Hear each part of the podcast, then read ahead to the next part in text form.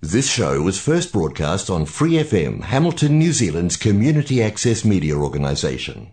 For more information on our lineup of shows and the role we play in the media, visit freefm.org.nz. Hi, it's Vanessa from the Fighting Stigma Show on Free FM. Are you a Waikato local? Do you have an idea for a radio show? Do you want to try your hand at being a content creator on Free FM? If so, check out our website on freefm.org.nz or find Free FM on Facebook and get in touch.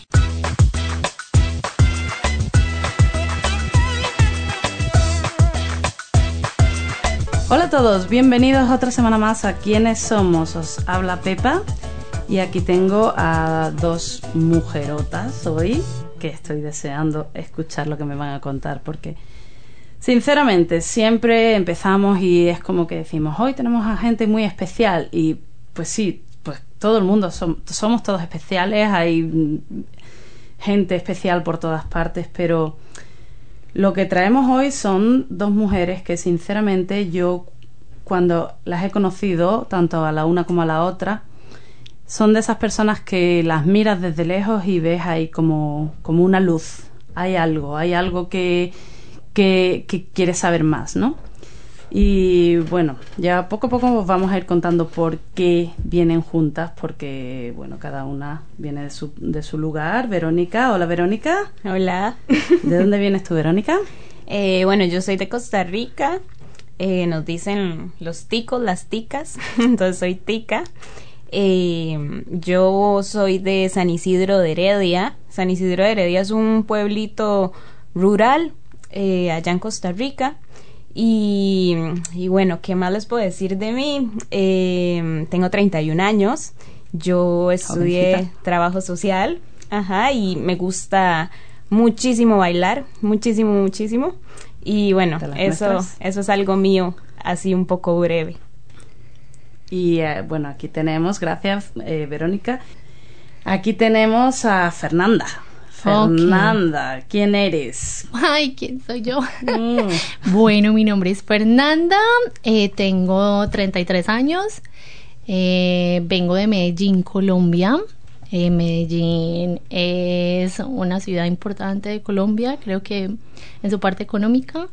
nosotros somos los paisas y estamos, está aquí una paisa representando aquí mi tierra en Nueva Zelanda. Me estaba diciendo que Juanes es de Medellín. Sí, mi Juanes. Os voy a contar cómo conocí tanto a una como a otra. Os voy a contar a, Fernanda. Eh, un día nos vimos y bueno, pues hablamos, ¿qué? nada, cinco minutos, diez minutos. Tenía que hacer una foto y tenía prisa y, estaba buscando, yo tenía que hacerla en Cambridge y, y, no conseguía encontrar a nadie que, que pudiera venir a, una hora si fuera de, de un horario habitual. Y se me vino a la, mente esta persona con la que acababa de. con la que había hablado un ratito un día y tenía el teléfono o lo busqué, ni me acuerdo. Y digo, bueno, Fernanda, te, voy a, te voy a proponer una cosa así de venirte a Cambridge a hacer una foto. Vámonos, sí, ¿cuándo? ¿Cuándo? ¿A qué hora? Yo voy, aquí estoy. no sé. ¿Por qué cuento esto? Es porque no sé, porque de toda la gente que yo conozco, llamé a Fernanda, pero hay algo que, que, me, me hizo ver que había una actitud de sí, adelante, ah, ¿por qué vas a hacer la zumba en, el, en el, la fiesta de Navidad? Sí. Es esta actitud de doer, sí. Lo que, lo que sea, vamos, adelante. Sí se puede. sí se puede. Y, y tal y como surgió todo, fue como, wow, claro, por eso. Y bueno, pues os cuento que de repente estuvimos hablando ese día y tal, y, y me contó la historia de su vida y estábamos Flavia y yo, que Flavia es de otro, uno de nuestros primeros programas. Un saludo a mi Flavia dorada. Y nos empezó a contar y se nos cayó la mandíbula al suelo porque Fernanda ha tenido una historia de vida que es wow. Sí. Pero lo mejor de todo es que tú la ves y siempre tiene la sonrisa más inmensa y, y, siempre feliz y, dispuesta. O sea, eso es una cosa que, que, bueno, que no, que no pasa desapercibido. Gracias. Y ahora ya estoy yo hablando demasiado. Verónica. Verónica y yo estuvimos haciendo el año pasado un curso eh, que se llama Flourish. eh, con, que es de mujeres étnicas y ahí nos conocimos, éramos mujeres no, no hispanas y latinas, sino de, de muchos lugares del mundo y nada, fue de un año. Y también pasó lo mismo, fue algo de esto que la ves y, y es como hay una, hay una fuerza, hay una fuerza ahí que, que te interesa y lo mismo, también me contó algo me contó, ay, sí, pues estoy trabajando en una granja, tal, ay, puedo ir a llevar a mis hijas y ahí acabamos. Eh, mis hijas y yo mis, eh, con cabritas chiquititas. Las bebés cabritas. Ay, no, era al, algo y, y, bueno, de ahí, desde aquel momento todo ha cambiado mucho, la vida va cambiando, vamos adaptándonos y de ahí Verónica también estuvo, formó parte en este curso de Flourish, de un proyecto Beauty is Diverse. Buenísimo. Ajá. Estábamos tratando de, mm, bueno, pues de traernos abajo todo esto o de hacer una crítica, ¿no? A los eh, estereotipos de belleza que hay. Entonces lo hicimos a través de una galería fotográfica y Pepa nos ayudó eh, un montón tomando las fotografías y nosotros también recolectando las, trabajamos en la recolección de las historias de estas mujeres y, y nada, pues pensando en todo su diseño y cómo presentarlo y, y fue una experiencia bastante, bastante enriquecedora y bonita.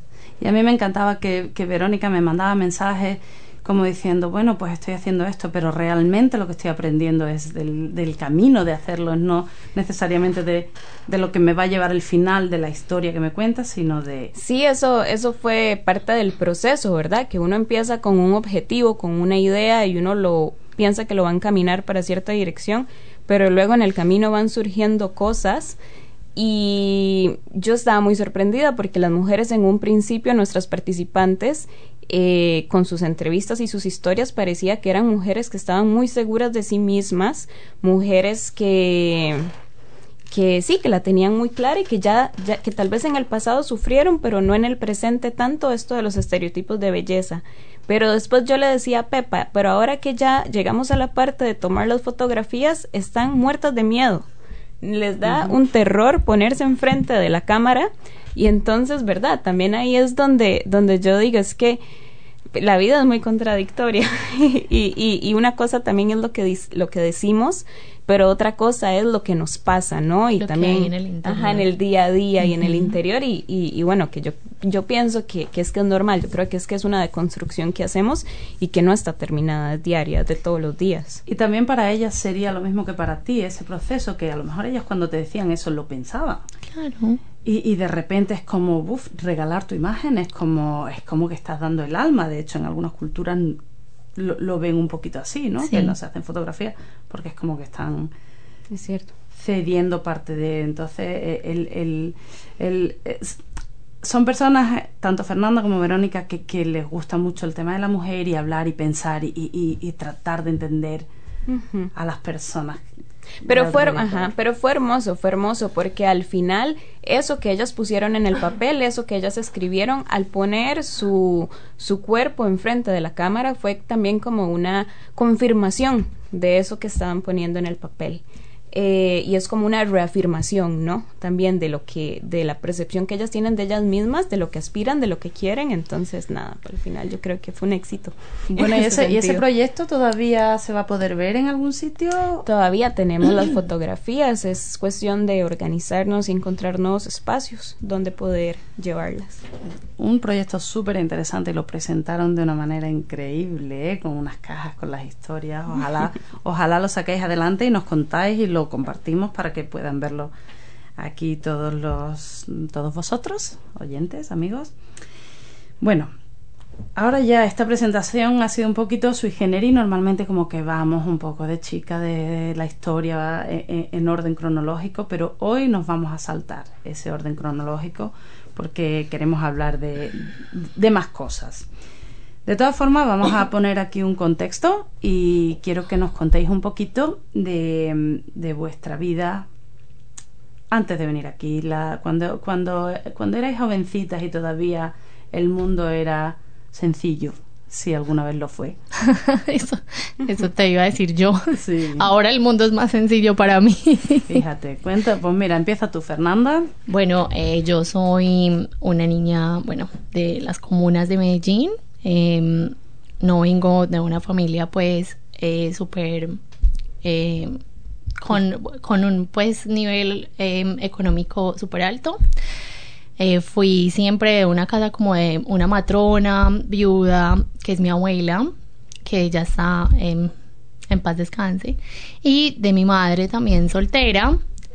Eh, entonces eh, fue pues como como una niñez un poco un poco difícil con muchas falencias con muchas dificultades pero sabes que yo creo que que yo soy de raza soy de raza. Yo creo que me puedo llamar así, soy de raza porque en mi familia, eh, toda mi familia ha salido adelante de una forma increíble. Mi hermana es una mujer súper exitosa, mi hermano también, mi hermana es nutricionista, dietista, egresada de la Universidad de Antioquia de Medellín, em, mi hermano también es contador público, mi papá y mi mamá eh, son dos seres pues súper trabajadores, entonces, bueno, salimos adelante de todas estas dificultades, pero la niña, eh, em, en Medellín siempre todo va muy rápido, entonces las niñas no son niñas y a los 14 años ya tenía pareja, a los 16 años que mi primera vez en embarazo, em, pero perdí mi bebé a los 16 y a los 17 también perdí otro porque entre mi pareja y yo había como un conflicto de sangre, no sé qué pasaba, pero perdimos tres bebés. ¿En serio? Por eh, finally tuvimos a Jerónimo, que es mi primer hijo a los 18 eh, y Emiliana y Raquel que siguen. Pero pues todo ese tiempo fue como de pareja, ya pues una niña viviendo un poco de cosas, lavando, planchando, cocinando, cosas que, que no, que no debería de hacerse. Por lo menos ahora soy súper deportista y hago un poco de cosas que debería de haber hecho a esa edad, pero bueno, nada es de tiempo, ¿sí? Lo importante es que lo estamos viviendo. Entonces, sí, soy una niña que de pronto le tocó por su, no sé, de pronto por nuestra cultura, no sé cómo llamarlo para no poner a la gente pues a, tener conflictos internos con, con mis, con mis palabras. Entonces, por lo que sea, pues en, en Colombia es muy normal que veas en esta clase social niñas de 13, 12, 14 años ya con su marido y ese era mi caso. Y bueno, tú tienes hijas. Tengo dos hermosas. Totalmente diferentes. Y tus hijas no viven de esta manera, por Nunca, lo que no. Son dos niñas que tú las ves y bueno, mi hija ya tiene 11 años y ya se ve como súper grande y cada vez que la miro es como que, uy, gracias a Dios. Sí. Es como que diferente, sí, un poco diferente a lo que a mí me tocó. Bueno, el ciclo de la vida. Verónica. Sí, bueno, en mi historia, mi caso, antes de, de venir acá a Nueva Zelanda, em, es un poco diferente al de Fer. Yo, yo creo que yo fui una niña muy privilegiada desde, desde pequeña. Yo vengo de una, de una, podría decirse clase media, digamos. No, no era alta, alta, pero tampoco baja. Eh, mis papás, yo me crié mucho, mis papás trabajaban, entonces siempre estuvo, la persona que estuvo a cargo de mi cuido fueron muchas señoras, muchas señoras, muchas empleadas, pero especialmente una señora, doña Flor, que ella, yo siempre he dicho que ella fue mi segunda mamá y que de ella aprendí muchísimas cosas. Eh, más sin embargo, más sin embargo, ¿verdad? Yo totalmente entiendo que para yo poder haber sido una niña privilegiada, mi mamá y mi papá tenían que salir a trabajar eh, tiempo completo y por eso es algo que tal vez cuando era niña no entendía, pero ya grande lo entendí por completo y también lo agradezco muchísimo. Eh, bajo esta misma lógica de mis privilegios, cuando yo salí del colegio, mi papá me dijo que, que él quería que yo me fuera a intercambio porque para que yo aprendiera inglés. Y era también porque yo era muy terca con el inglés y yo realmente tuve muchos problemas con el inglés, siempre tenía pésimas notas, me mandaban a clases privadas, yo me escapaba de las clases privadas. Entonces mi papá me dijo, la, mando, la mando a Nueva Zelanda porque así o lo aprende o lo aprende porque le va a tocar sobrevivir. Entonces yo Después del colegio, a los 18 años, yo me vine para Nueva Zelanda, pero fue un intercambio de solo un año. Estuve en Morrinsville, ahí viví, eh, con esta familia, que son los dueños de una granja. Eh, pero eventualmente solo fue un año y luego regresé a Costa Rica. ¿Y ya sabías inglés? Me costó, yo no voy a mentir, yo siento que hay personas muy habilidosas para aprender idiomas y esa no soy yo. O sea, yo voy, pero voy poco a poco, digamos, no es como que me entra así, como, o sea, no siento que esa sea mi habilidad más fuerte. Yo, pienso, yo pienso que eso es más común que lo contrario, sinceramente. Yo creo que, se, que los que ya saben parece como que, que fue fácil, pero yo creo que es difícil en general. Pero bueno, sí, seguimos. bueno, ¿qué diría yo? yo, yo? no estoy en nada de desacuerdo con eso, totalmente lo opuesto, porque me ha costado un montón. Pero bueno, luego regresé a mi país. Eh, yo me metí a estudiar trabajo social y fue muy interesante porque de hecho el por qué yo estudié trabajo social fue por una experiencia que me pasó aquí en Nueva Zelanda y fue con mi amiga Connie de Colombia, que ella vino a este país como refugiada y yo la conocí en sus primeros meses de haber llegado acá y me impactó mucho en ese momento su historia, me impactó mucho el trabajo que estaba haciendo en ese momento la trabajadora social con Connie. Eh, porque yo era parte de la estrategia, la trabajadora social la trajo a mí para, porque ella se sentía muy sola en ese momento, nadie hablaba español eh, y a mí eso me impactó, me impactó tanto que terminé estudiando trabajo social. Y en Costa Rica. En Costa Rica. está muy bien, muy chévere que las historias. En Costa Rica. Eh, fue eso, realmente, totalmente genuino, eso fue. Y luego, eh, y después de estudiar trabajo social, siempre tuve una conexión muy linda con mi familia de Nueva Zelanda. Y por eso fue que regresé, porque siempre quise volver, porque venir para mí, Costa Rica es un país muy pequeñito, eh, es, tiene la misma población que Nueva Zelanda, aproximadamente como de 5 millones, pero es como cuatro veces más pequeño. Y, y para mí venir acá eh, yo rompí muchas ideas que tenía en mi cabeza, eh, se amplió demasiado mis ideas. Yo era muy niña, a pesar de eso, cuando vine acá. Entonces yo me devolví, pero quedé con muchas ganas de regresar porque también estuve en contacto con muchas culturas, con muchas personas diferentes y yo sentía que, que quería más, que quería ¿Y eso más no es como en Costa Rica, lo de las culturas diferentes? ¿Se, sí, ¿Se vive? Sí, claro que tenemos migraciones, pero son migraciones que yo no las siento como tan lejanas a mí, porque mucha de la migración que recibimos es del, de la misma Latinoamérica y yo no me siento tan extraña con ningún otro latinoamericano. Claro que tenemos nuestras diferencias, pero la siento más cerca a esa cultura que lejana.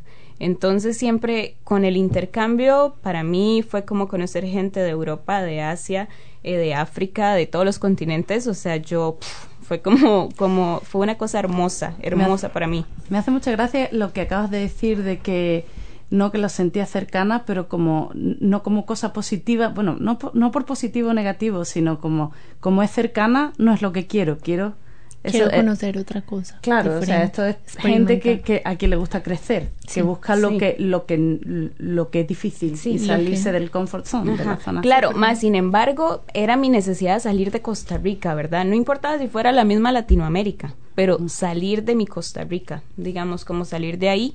Y bueno, y fue la familia de acá de Nueva Zelanda que fueron muy lindos conmigo y cuando yo terminé los estudios, ellos yo les dije que yo iba a ahorrar para venirme, pero ellos no, ellos me pagaron mi tiquete de avión y me ayudaron a venirme para, para poder visitarlos. Qué lindos. Y, y, y, aquí estoy. Y bueno, ya es una historia más larga del por qué sigo acá, pero... Muy bien. Fernanda. Bueno, yo. Fernanda, nos atrevemos a ver. Sí, total, cómo, claro, nada venimos, que, nada que, a... a... nada que temer. Hoy vine sin miedo a nada. Así me gusta. Eh, no, pues bueno, eh, de, de, después de tener, bueno, eh, yo toda mi adolescencia pues la ocupé como, como tratando de ser pareja, mamá, todo eso, y después de eso dije, bueno, yo tantos hijos, tuve tres hijos, entonces tengo que hacer algo. Y empecé a trabajar igual desde antes, empecé a trabajar desde muy niña. A mis siete años tuve mi primer eh, negocio. Creo que nunca nací con una mente pobre. Siempre era como que, bueno, no hay sino yo les voy a contar una historia muy pequeña porque es algo que es muy bonito y siempre lo llevo conmigo y ya que me prestaron el micrófono, pues voy a soltarla. Cuando yo tenía siete años, en mi, en mi casa solamente tomábamos agua panela, ¿sí? No sé si saben qué es la panela, la panela viene de la caña, no sé si de pronto ustedes la conocen, pero en, Colombia es muy común. Entonces, bueno, mi, mi, abuela recibía como un subsidio por ser viuda y, y eso, entonces era como muy mínima la... Eh, como pues el sustento diario y no había para jugo y esta clase de cosas, entonces ella hacía una olla de agua panela y yo me le arrimaba cuando tenía siete años y le dije, bueno abuela, necesitamos salir de pobres, yo necesito que me montes un negocio y ella era como que, ay niña, eche para allá, pues como que bueno, sí, sí, yo siempre le decía lo mismo hasta que un día yo le dije, ya sé que vamos a montar un negocio, vamos a montar un negocio de helados. Entonces nosotros les llamamos cremas en Medellín, en Colombia les dicen helados y ella me dijo, listo, entonces como para zafarse de mí me dijo, yo le compro como las, las, las coquitas, las vasijitas, las, no sé cómo les llaman. El molde. El molde y usted mirará que lo hace, como para decir que juegue con esos moldes y no pasa nada. Entonces a cada uno de los de la casa les tocaba una ración de agua panela todo el día y yo cogía mi litro, ¿sí? Y lo llenaba y coloqué una aviso en la puerta eh, de agua panela de cremas de agua panela. Y cuando llegaban mis tíos, mi familia era, esa niña está rayada, ¿quién le va a comprar cremas de agua panela? Sí, ahí se fue mi primer negocio, sí, ese fue mi primer negocio. Y pues sí, me hicieron una, una venta de cremas de agua panela en mi casa y fue un éxito tanto que mi abuela se quedó con mi, con mi, con mi negocio y era como el que sustentaba los servicios y las cosas extras de mi casa porque ella ya después hizo pues, eh, hicimos otras cosas más creativas y eso se llenaba y todos los niños iban a comprar cremas, de ahí pasé a jugo de banano en agua, de jugo de banano en leche y bueno, y ahí sí, de ahí seguí y eso fue como lo primero que hice, después entré al comercio súper duro, siempre fue como siempre fui como súper comerciante, entonces empecé desde muy niña, mm, fui, fui al colegio, mi madre hizo muchos esfuerzos para para, para mandarme a uno de los mejores colegios de Medellín, donde, bueno, me sostenía y porque había que pagar, pero entonces yo me sostenía con las calificaciones y salí de un muy buen colegio de Medellín y pues salí de una, allá era la tienda del colegio, vendía de todo, de todo lo que ustedes menos pueden pensar en esa cabeza, yo vendía y ya salí eh, directamente al comercio de Medellín, fui una empresaria eh, allá eh, compraba contenedores de zapatos originales en la China y los bajaba a Medellín, tenía locales comerciales, tenía, alcancé a tener siete locales comerciales en Medellín. Wow. Eh, importaba zapatos de China y los distribuía, alcancé a vender en Venezuela, Perú, Ecuador, Argentina, Chile y en Colombia. En todo Colombia, desde el sur hasta el norte. Yo misma tenía eh, las ventas, yo era la vendedora de mi empresa y la contadora. Y bueno, trabajaba con toda mi familia, trabajaba con la familia del que era mi compañero en ese entonces, el padre de mis hijos. Y bueno, tuvimos un muy buen tiempo, pero por pues cosas del destino. Perdona, ¿te ibas a la China tú? ¿Tú te plantabas? Yo, Eh, no, nosotros teníamos, o sí, yo sí he ido, he, he viajado eh, bastante.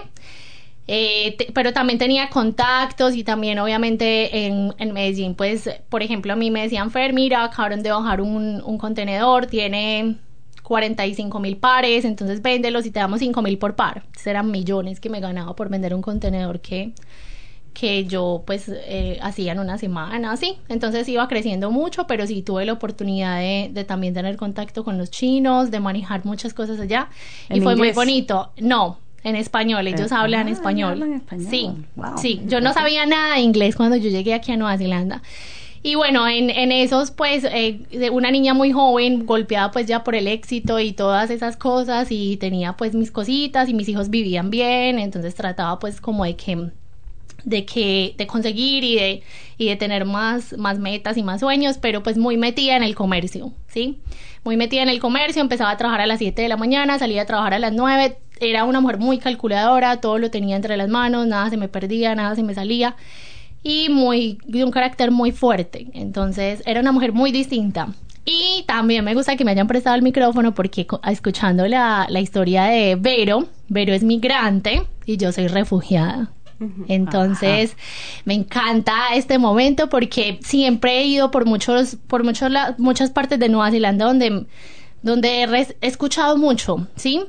Y sin ir pues como mucho más allá y allá, y Vero dice una frase que me acaba de marcar y ella dice, no, yo necesitaba salir de mí, Costa Rica, y quería ir más allá y conocer, yo no, yo no quería salir de Medellín. Yo estoy aquí por obligación. ¿Sí?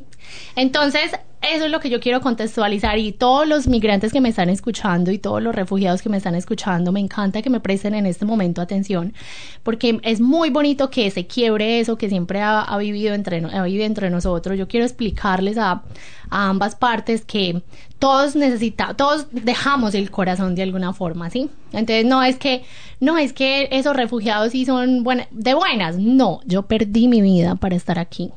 A mí nadie me preguntó si yo quería venir a Nueva Zelanda. A mí, a mí simplemente me dieron 24 horas para dejar todo, toda mi vida, ¿sí?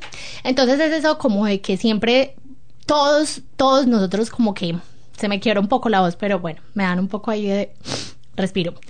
todos nosotros, todos nosotros eh, tenemos como esa, esa diferencia. Si un migrante decide venderlo todo y a mí eso me impresiona. Un día amanecen con la casa, el carro, todo vendido porque se vienen para Nueva Zelanda.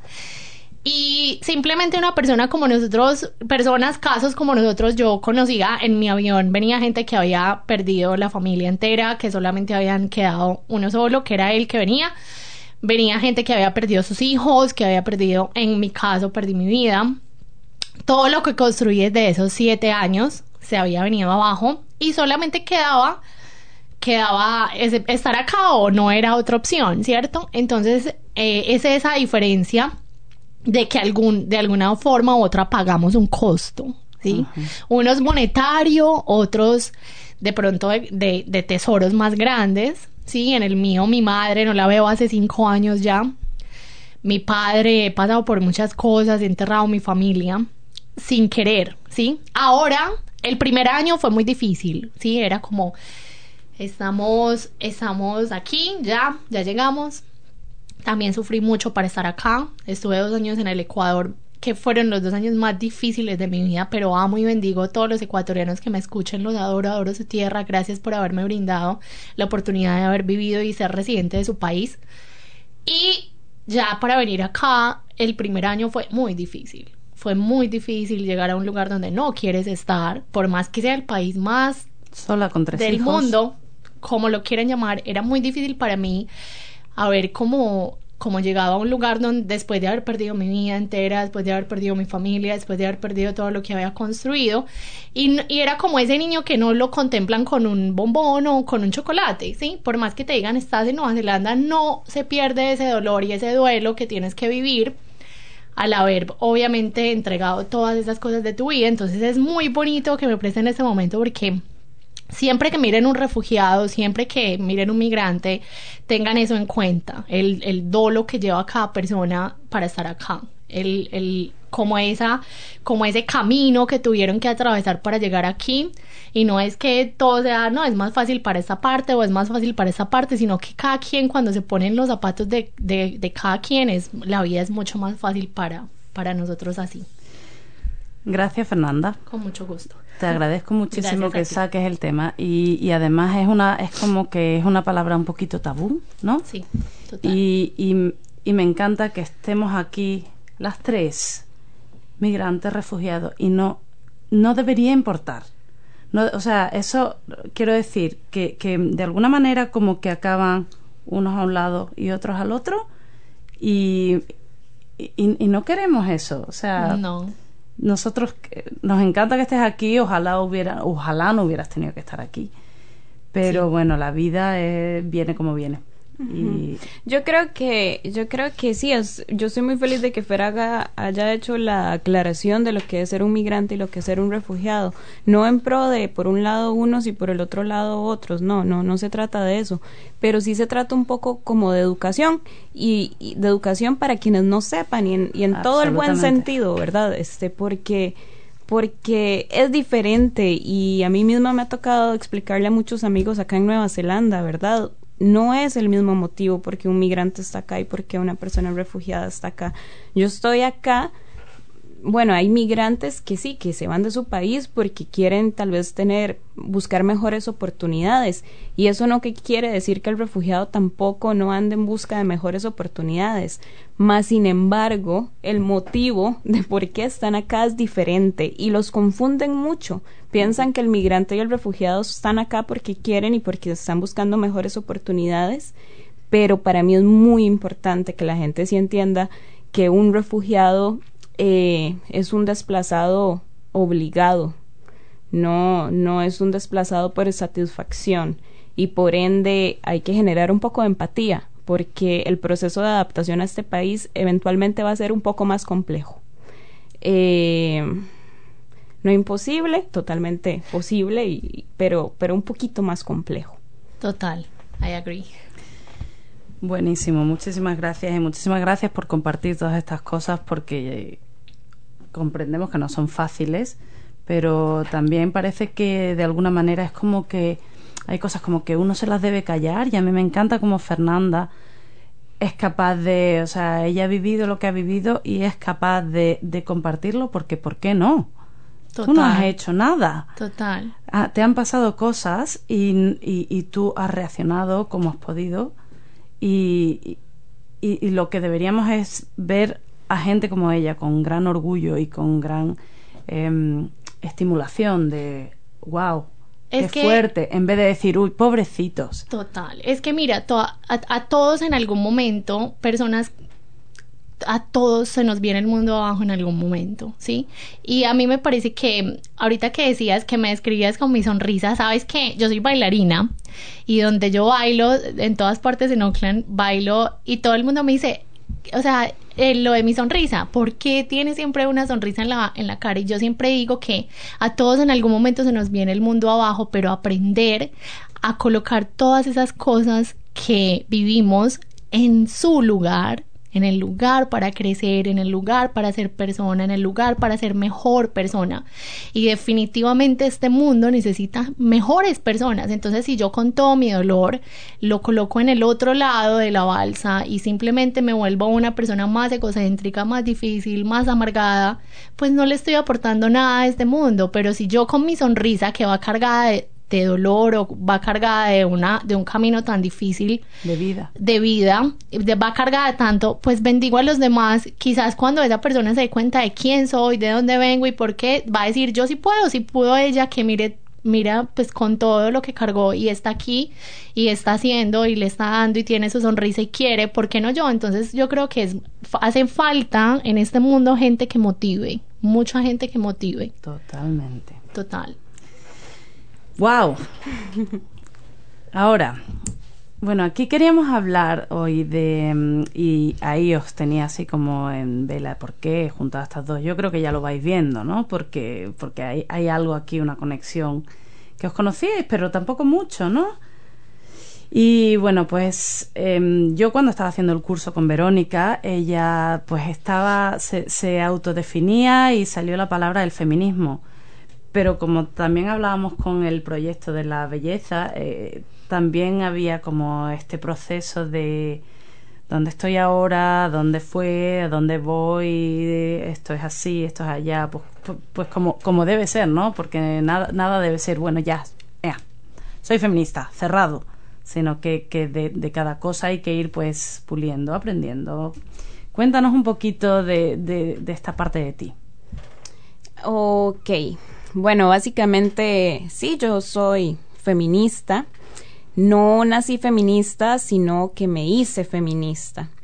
Eh, mis primeros años, digamos, mientras que era una niña, mientras que fui una adolescente, pasó la vida por mí, tuve vivencias, experiencias, más sin embargo, sin entender el porqué de las cosas. Por ejemplo, para algunos ejemplos, recuerdo que nunca entendí pequeña por qué yo estaba a cargo en la casa de ciertas cosas que mi hermano no estaba. Siempre yo generaba ahí un, un, pleito en la casa y me enojaba con mi mamá y con mi hermano, pero, pero ahí moría todo. Me explico, nunca, yo nunca entendía realmente por qué eso pasaba. También algo que, que de adulta lo entendí y que de niña no lo entendía y que luego más bien me impactó fue que también eh, recuerdo que yo tenía prohibido caminar por la calle del cafetal. Cerca de mi casa había unas fincas, unos cafetales, y era prohibido para mí eh, llegar a mi casa por la calle del cafetal, sino que tenía que tomar otra ruta, porque en la calle del cafetal violan niñas. Entonces toda mi vida también crecí como con eso. Por la calle del cafetal no se va porque ahí violan niñas. Solo para pasar por ahí tenía que pasar con mi mamá o con mi papá. Y de día, normalmente. Entonces, este tipo de cosas cuando yo era una niña adolescente nunca lo entendí, nunca lo entendí. Más sin embargo, lo que a mí me acercó al feminismo eventualmente fue estudiar, fue entrar a, entrar a la universidad. Fue cuando me empezaron a explicar qué significaba el patriarcado, qué significaba el machismo, eh, cuando empecé a leer sobre teoría de género y yo empiezo a entender por qué ya, ya empiezo a entender por qué toda mi ropa era rosada, por qué todos mis juguetes eran muñecas, por qué mi mamá nunca me compró, por qué mi mamá nunca me compró el, el, el Lego que yo quería, por qué nunca me compró el carro de control remoto, que siempre las respuestas eran esos para niños. Eh, y a mí eh, se me cayó el mundo cuando empecé a absorber y a entender todos esos conceptos y simplemente empecé a conectar todo y empecé a entender todo y empecé a entender que a las mujeres nos meten en una cajita y acá los hombres los meten en otra cajita diferente. Eh, y ahí empecé a colapsar.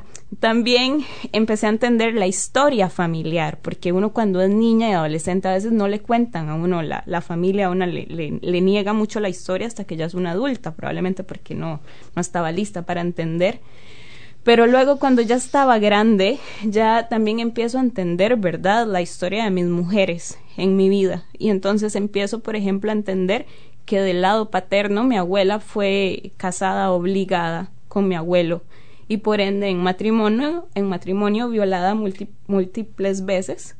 Al final ella tuvo seis hijos, pero ella nunca estuvo, quiso estar casada con ese señor, pasó en depresión este, por varios años. Eh, y son cosas que luego salen, ¿verdad? Ya mi abuelita ya, ya también, en paz descanse, ya, ya ella murió, pero son todas esas conexiones que yo hice después. Del lado, del lado materno igual, eh, mi abuelita que no pudo tener acceso a la educación, que se casó desde muy jovencita, que mi abuela tuvo, tuvo 16 partos, eh, mi abuelo fue alcohólico eh, y era un poco violento. yo me atrevería a decir que mi abuelita del lado materno también tuvo que sufrir esas violaciones eh, que se dan dentro del matrimonio, ¿verdad? Que fue un concepto que, que no fue hace muchos años que ya se reconoció, que realmente sí puede haber una violación dentro del matrimonio, porque antes se naturalizaba, ¿no? Pues si es la esposa, ¿cómo que la va a estar violando, verdad? Pero no, digamos, eso sí, sí se puede existir, sí se puede dar. Luego, igualmente con mi mamá, me doy cuenta que también, lamentablemente, fue abusada por un hermano. Entonces, es mucha, es mucha, viol mucha la historia de mis mujeres de, de, y que no desconozco la historia de mis bisabuelas, pero esa línea, esa historia viene cargada de mucha violencia y yo y yo decidí que yo que yo tengo que dar un giro mm. y que yo tengo que cortar ya esa línea y que eso simplemente no puede seguir pasando. Y todo eso lo empecé a sentir. Eso es mi historia pero también empecé a vivir todo a través de las historias de otras mujeres. Lo empecé a vivir a través del trabajo social lo empecé a vivir con mis prácticas lo lo viví con mis amigas eh, lo viví porque viví dos abortos clandestinos con mis amigas, siendo el apoyo para ellos y viviendo el terror de saber que si a alguna de mis amigas les pasaba algo, ¿para dónde íbamos? Directo para la cárcel. Eh, empecé a experimentar esa falta de derechos que tenemos las mujeres también empezando a trabajar con las mujeres en las zonas rurales en Costa Rica, donde no podíamos dar un taller ni siquiera con el nombre debido del taller, sino que teníamos que inventar que estábamos dando un taller de X cosa para que los esposos las dejaran asistir a un taller donde íbamos a hablar, sí, un poco de, de esto de feminismo y de género, pues jamás podríamos decir que era un taller feminista porque no iban. Eh, también hubo experiencias lamentables, digamos, donde hubo Hubo mujeres que por participar, regresando a la casa, recibieron golpizas. Eh, entonces, como todo este tipo de... Eso me sensibilizó a mí. Mi experiencia... de lo que sabéis. Ajá.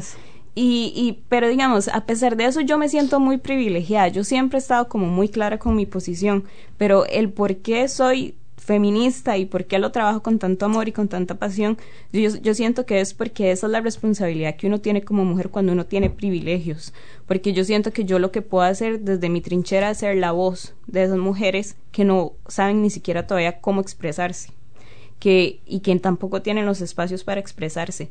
Entonces, esa soy yo y porque no sé, siempre tengo una empatía muy grande, no sé, me pasa todo, lo que le pasa a otras mujeres no me pasó a mí, pero, pero me traspasa y lo siento y entonces si ellas se van a la calle a marchar, yo me voy a las calles a marchar también.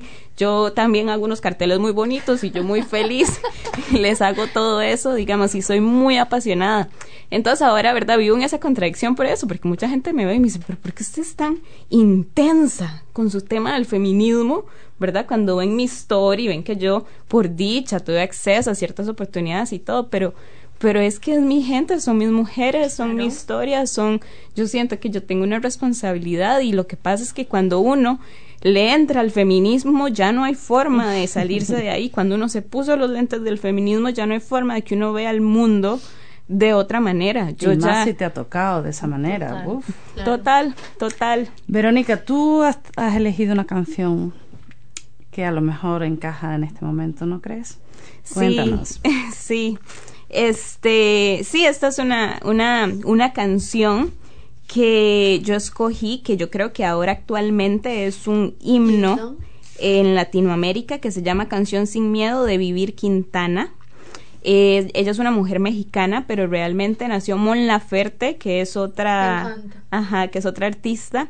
Ella le dio la oportunidad, ella la invitaron a un concierto en, allá en México, en el Zócalo, y ella le, le contactó a su amiga Vivir Quintana, porque ella pensó, ya que me van a dar el espacio en el escenario, en un lugar tan importante, yo tengo que ver cómo meto a otras mujeres en este escenario, aprovecho la oportunidad y le doy voces a otras mujeres, y le pidió a su amiga, a Vivir Quintana, que escribiera una canción y ella le dijo para cuándo y era como para ayer, digamos. O sea, no le dio ni siquiera mucho tiempo para escribirla, pero ella sale con esta canción y donde no solo la canta con Vivir Quintana, sino que traen a un coro de mujeres que está tocando en el fondo y y, y, a mí simplemente me, se me pone la piel de gallina eh, porque, porque es que esa es la lucha que están dando las mujeres en América Latina, es que Hace unos días fue el Día Internacional de la Mujer, el 8 de marzo, y yo vine a un evento aquí en Hamilton porque yo siempre trato, ahorita todavía, yo ando buscando espacios, ando tratando de entender, ando trato de ponerme al día con lo que está pasando aquí en Nueva Zelanda, a ver por dónde van las discusiones en ese país. Y claro, ¿verdad? Yo salí de ahí y salí con una sensación que yo dije, pucha, porque, y hasta escribí, puse un post en Facebook, porque yo decía al día siguiente, 9 de marzo en Nueva Zelanda y 8 de marzo en Costa Rica. Desde este lado del mundo estamos discutiendo sobre brechas salariales, estamos discutiendo sobre privilegios blancos, estamos discutiendo sobre temas de racismo y allá en Costa Rica, 8 de marzo, que vamos como un día atrás, digamos que acá están como en el futuro, estamos discutiendo de ni una menos, ni una asesinada más. Total. Entonces, claro, ya les dije, son grados. Eh, y es que este mundo está muy desordenado, digamos. Pero, pero yo, pero yo digo, bueno, es que, es que esta es la realidad del mundo. Estamos desde lo que se vive en América Latina, que apenas la lucha que estamos dando es por favor no nos maten. Y, y, y, acá, eh, que también es totalmente válido, pero, pero digo yo, ¿verdad? O sea, a mí se me para el pelo de saber que allá todavía estamos luchando por no nos maten, por una cosa tan básica. Sí, pero igual a veces es bueno estar en otro lado para poder ver la perspectiva y traer, Súper traer algo nuevo. Hay otra forma de vivir. por actuar, quiero decir, que se pueden hacer cosas, a veces es bueno. Es, es bueno y, y, no, no, no, totalmente de acuerdo, porque algo que he aprendido a estar acá es a tener esperanza. Porque lo que pasa es que cuando uno está allá del lado de América Latina y uno sale una marcha uno lucha por algo, igual la marcha no funcionó para nada porque se aprobaron ciertas leyes, porque etcétera. Ya uno empieza a, se le empieza a uno a generar una desesperanza. Y aquí tenemos a Fernanda. Y no, pues entonces yo sería esa esa de las mujeres de Vero, sería esa esa esa niña que obviamente se le cursó toda esta, toda esta, ¿cómo lo podemos llamar? Como toda esta forma de vivir que, que tenemos en Latinoamérica entonces, claro, yo, mira, yo sabes que yo siempre he sido feminista, toda mi vida, desde pequeña. Mm, entonces, entonces, bueno, ahí voy dando un espacio a Vero para que termine y ahí yo más o menos voy a, entendiendo porque yo estoy aquí con Vero. Entonces, lo que yo, lo que, lo que yo, para terminar, la idea que estaba diciendo es nada más esto, ¿verdad? Que a mí Nueva Zelanda me sirve como un ejemplo y yo me he volteado muchas veces a donde mis amigas en Costa Rica y yo les digo, si en Nueva Zelanda están haciendo esto, o sea, ni un paso atrás allá. se puede. Porque es posible. Si ellos ya están en esta grada y nosotros un poquito más abajo, pero sí se puede, no hay que perder la esperanza, hay que seguir luchando. No es tópico, es real. Exacto. y para, y para eso me ha servido Nueva Zelanda. Me acuerdo cuando llegué aquí, eh, después en el 2018, mi primera vez que caminé por el lago de Hamilton, lloraba porque yo no entendía cómo yo podía caminar por el lago sin estar recibiendo acoso sexual, digamos, callejero. Y eso yo ahora, ahora ya lo naturalicé, el vivir así, ¿verdad? En un espacio seguro. Pero en ese momento yo lloraba, se me caían las lágrimas porque yo estaba en, porque fue cuando caí en conciencia de que vivo en Costa Rica y a pesar de mis privilegios que ya los he mencionado, vivía en un entorno de mucha violencia, un espacio muy hostil para las mujeres, donde cada esquina usted le están gritando algo, donde la están deschingando con la mirada, donde la están, o sea, es muy rudo. Y, y, y ese es el, día a día, donde uno se pone a veces como unos, uno se, uno se ponía unos como unos audífonos cuando iba en la calle para no escuchar, para hacerse un poco la loca pero, pero, pero sí. Vamos a escuchar la canción. Eh.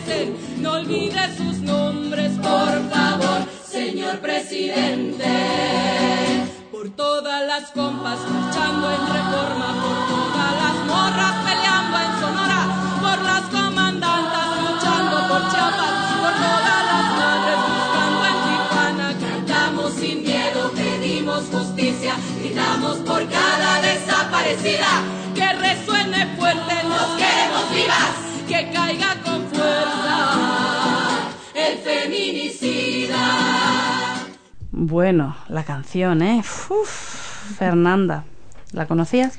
Claro que sí, claro que sí, claro que sí, la conozco e incluso la he compartido en mi, en mi Facebook mucho, eh, muchas veces y me ha hecho, yo soy muy chillona, me ha hecho llorar mucho.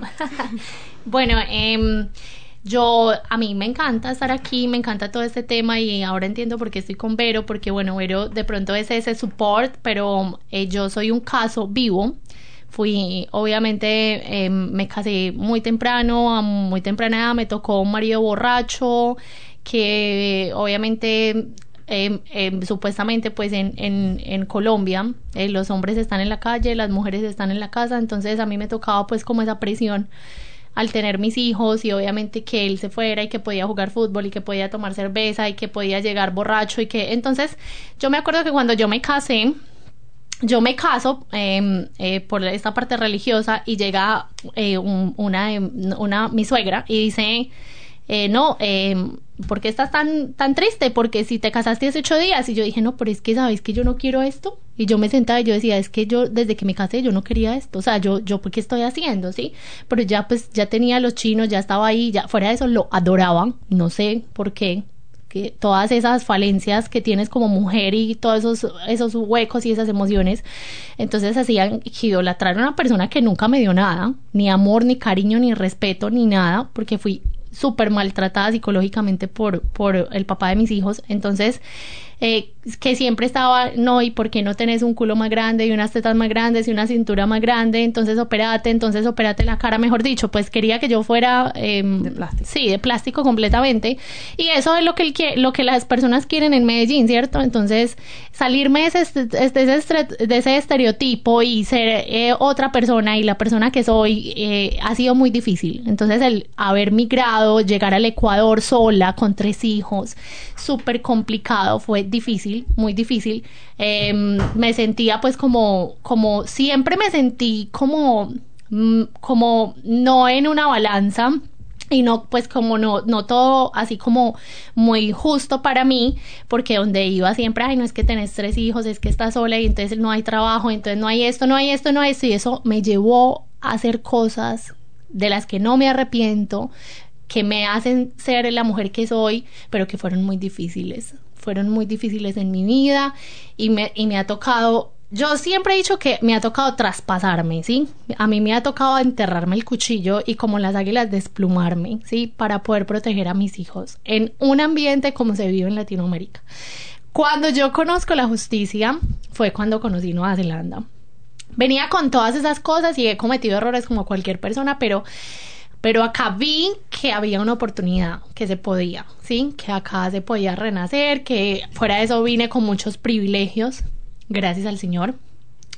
Entonces he podido de pronto sus, como sanar un poco de cosas en mí y en mis hijos. Ver que mis hijos se pueden levantar de otra forma y levantar mi vida, ¿sí? De, de las ruinas que traía porque me, me, me, Obviamente sufrí abusos increíbles, obviamente me tocó por estar en Latinoamérica con tan poquitas, tan poquitos recursos y siendo mamá, siendo mamá soltera de tres hijos, colombiana en el Ecuador, fue difícil, súper difícil, demasiado difícil. Amo el Ecuador con mi alma. Si me preguntan si volvería a Latinoamérica, a Sudamérica, volvería al Ecuador, pero fue súper, mi deuteronomio fue el Ecuador tildada, abofeteada, me, me, me, me, las, las indígenas me, nos tildan súper mal, de entrada nos tildaban, nos señalaban.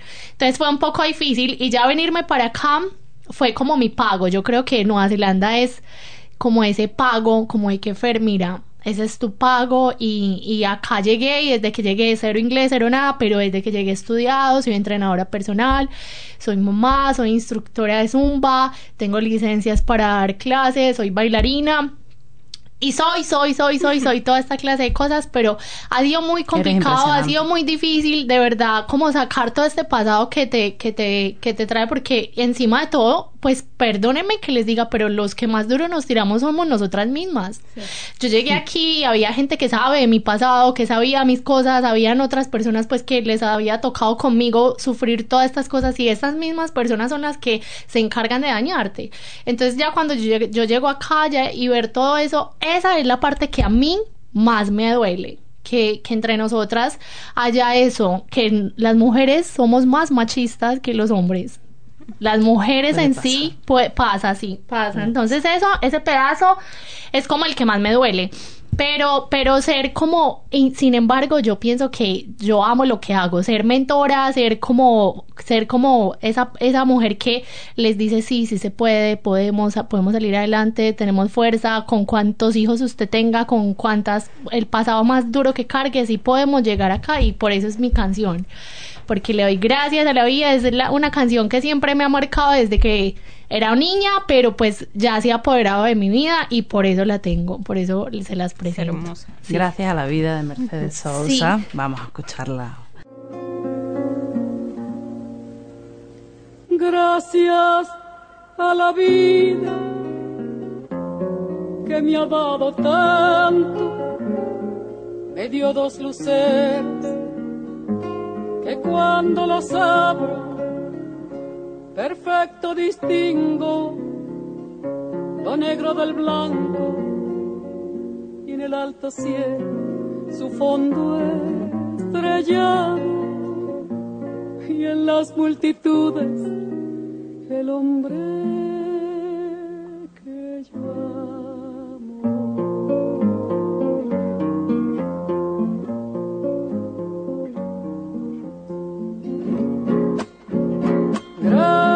pasa la vida que me ha dado tanto, me ha dado el sonido, el abecedario, con él las palabras que pienso y declaro, madre, amigo, hermano, y luz alumbrando la ruta del alma del que estoy amando.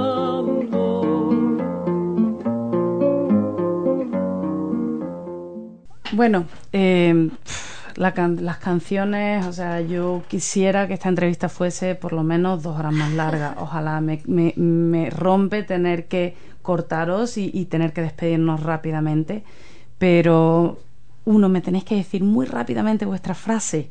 ¿Tenéis una frase de familia? Ok, mi frase de familia de mis abuelitas es el que, el que no llora no mama. y, yo la, y yo la aplico por, en mi vida porque yo no puedo pretender obtener cosas y no me muevo. Entonces, si no... Buenísima. Entonces, en breve es eso. Total, claro, yo sí, yo tengo, siempre se la digo a mis hijos y es que em, eh, nosotros somos eh, de, mi, de mi tierra y pues siempre hay como que el dormido, ¿sí? El que, el que lo encuentran dormido, lo, ¿cierto? Ya saben qué, qué pasa. Ese es, esa es la mía y sí, hay que hacer, hay que despertarse y despertarse y, y darle... En Costa Rica diríamos el que se duerme se, lo, lleva la corriente. Bueno, Pues tenemos que despedirnos eh, y no tengo palabras casi, o sea, aquí ellas lo han dicho todo, yo he hablado demasiado, ojalá les hubiera dejado hablar a ellas mucho más porque el mensaje final es que todo se puede, me encanta lo que has dicho Fernanda y adelante y, y- y las personas que son capaces de, de las desgracias y de las cosas difíciles sacar fuerza, eso es lo que necesitamos ver mucho más de esto. Decir, decirme algo antes de irnos, pero rapidito, por favor. claro que sí. Eh, Vero, Ah, bueno, ok, no nada, yo nada, agradecerle a, a Fer, a, a Pepa también, este, por este espacio. Y, y sí, ojalá, lástima que no pudimos hablar más porque este tema se presta para, para hablar demasiado y, y yo nada más quisiera decirles que tenemos un reto, las mujeres ahí adelante, vinculado a lo que Fer estaba diciendo. Tenemos que sentarnos a hablar, tenemos que conocernos, tenemos que reencontrarnos. Somos mujeres muy distintas y esto del feminismo es complejo.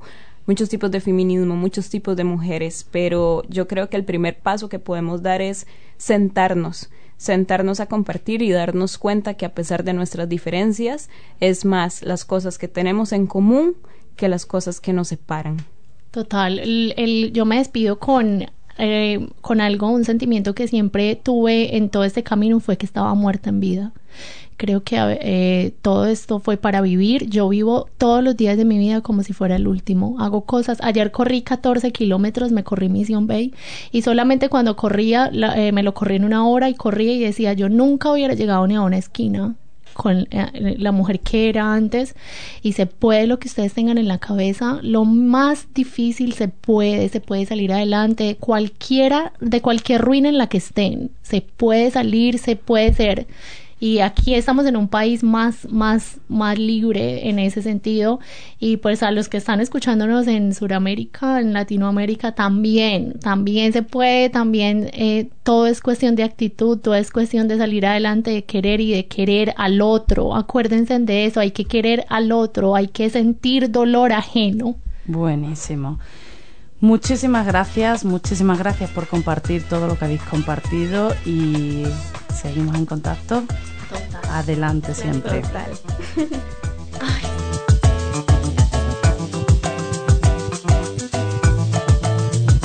For more episodes, use the accessmedia.nz app for iOS and Android devices, or subscribe to this podcast via Spotify, iHeartRadio, or Apple Podcasts. This Free FM podcast was brought to you with support from New Zealand On Air.